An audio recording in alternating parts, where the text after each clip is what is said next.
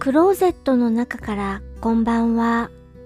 今日は2020年4月15日水曜日。時刻は20時20分を過ぎました。夕張の外の気温は0度。お天気は晴れ。星がよく見えています。今夜はボイスメッセージをいただいたので、ボイスメッセージ聞いていただこうと思います。オルネポちゃんという番組をアンカーで配信している桃屋のおっさんさんに私、ボイスメッセージを送ったんです。私が送ったボイスメッセージにお返事をくれたので私は桃屋のおっさんさんのことをももさんと呼ばせていただいてます。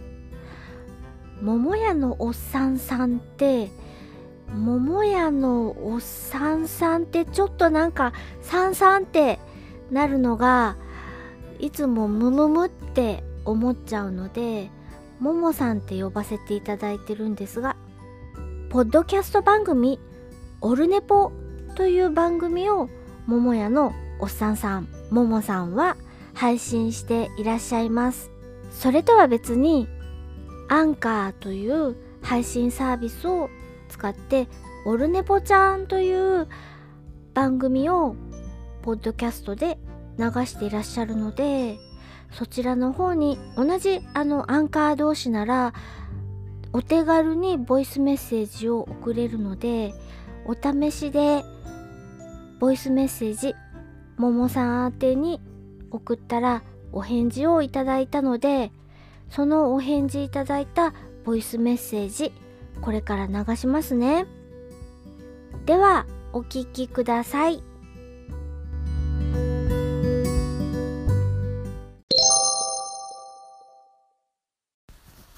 わあびっくりしました。気づきました。ゆうばりちゃんありがとうございました。本当にクローゼットの中からありがとうございます。早速俺ねぼちゃんで、えー、冒頭にこのメッセージを入れながら、えー、寝起きですけどまだ朝8時、えー、9時前ですけど寝起きですけど、えーと、入れさせていただきました。またそのうちゆいばるちゃんあの収録のオファーを、え出させていただきますのであのがっつりオルネポ出てもらって、えーほとんど喋ってもらおうと思ってますので僕の口数を減らし、え、ゆいまるさんの喋る時間を、え、日頃の収録では、えー、ない感じの、えー、普通な感じと普通じゃない感じと雑談な感じと日頃出ない感じを存分に出して、えー、僕がただデレデレしてるだけのやつお願いします。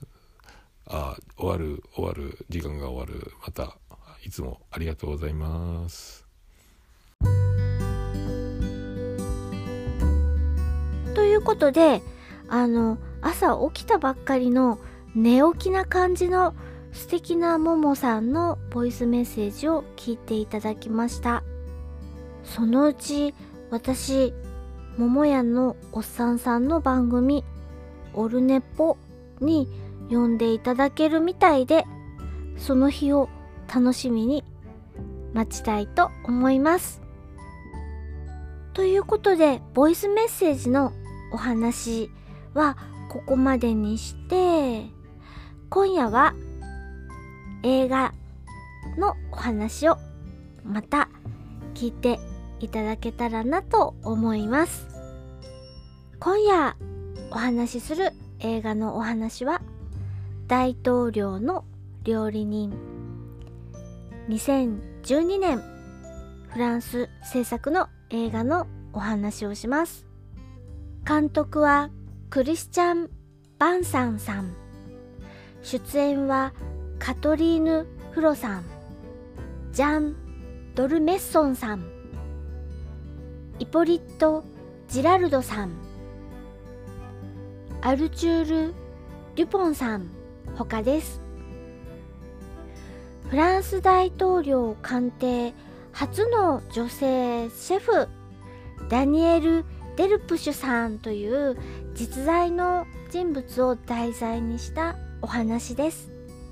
映画の中ではオルタンス・ラボリさんと名前が変更されています。映画のお話をします。1980年代フランスの大統領フランソワ・ミッテランさんに2年間仕えた女性料理人オルタンス・ラボリさんのお話です。当時フランス大統領官邸にお勤めする料理人は全て男性です。そんな中で突然ミッテラン大統領専用料理人として選ばれたオルタンスさん。オルタンスさんはフランスの片田舎で小さなレストランを営んでいた料理人です。何でもミッテラン大統領は祖母おばあちゃんが作ってくれるような家庭料理の料理人を探していたそうでオルタンスさんに白羽の矢が立ったとそういうことなんです。田舎のレストラン経営からいきなりフランス中心部の中心大統領官邸エリゼ宮で働くことになります。彼女オルタンスさんが担当するのは昼食ランチです。ランチといっても来客者とすることが多くて人数も直前当日の朝にしか決まらないという窮屈なタイトなスケジュールです。しかも官邸エリゼ宮には古いしきたりがたくさんあるしメインの厨房のシェフや統括する役人などなど抜擢されたオルタンスさんに冷たく当たります。なんで冷たく当たるかというと嫉妬心からとか競争心からとかそんな感じです。オルタンスさんの味方は助手のパティシエ・ニコラと大統領の給事長ウェイターさんたちをまとめる人ねの給事長ジャンマルク・ルシェさんくらいしか味方がいないんです。そんな逆境の中でさてさてというお話です。大統領官邸で働く2年間の過去の日々と2年後フランスの南極基地のシェフとして働く日常とミルフィーユのように重ねながら物語は進んでいきます。映画の中盤あたりで私は通り言わざれどもした。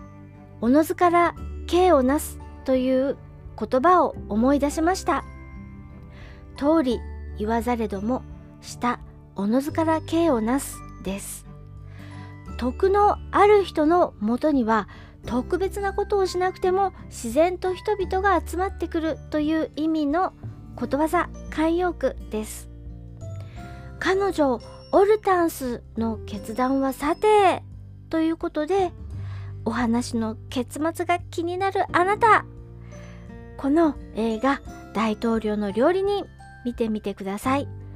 私はねオルタンスの決断断然支持派です。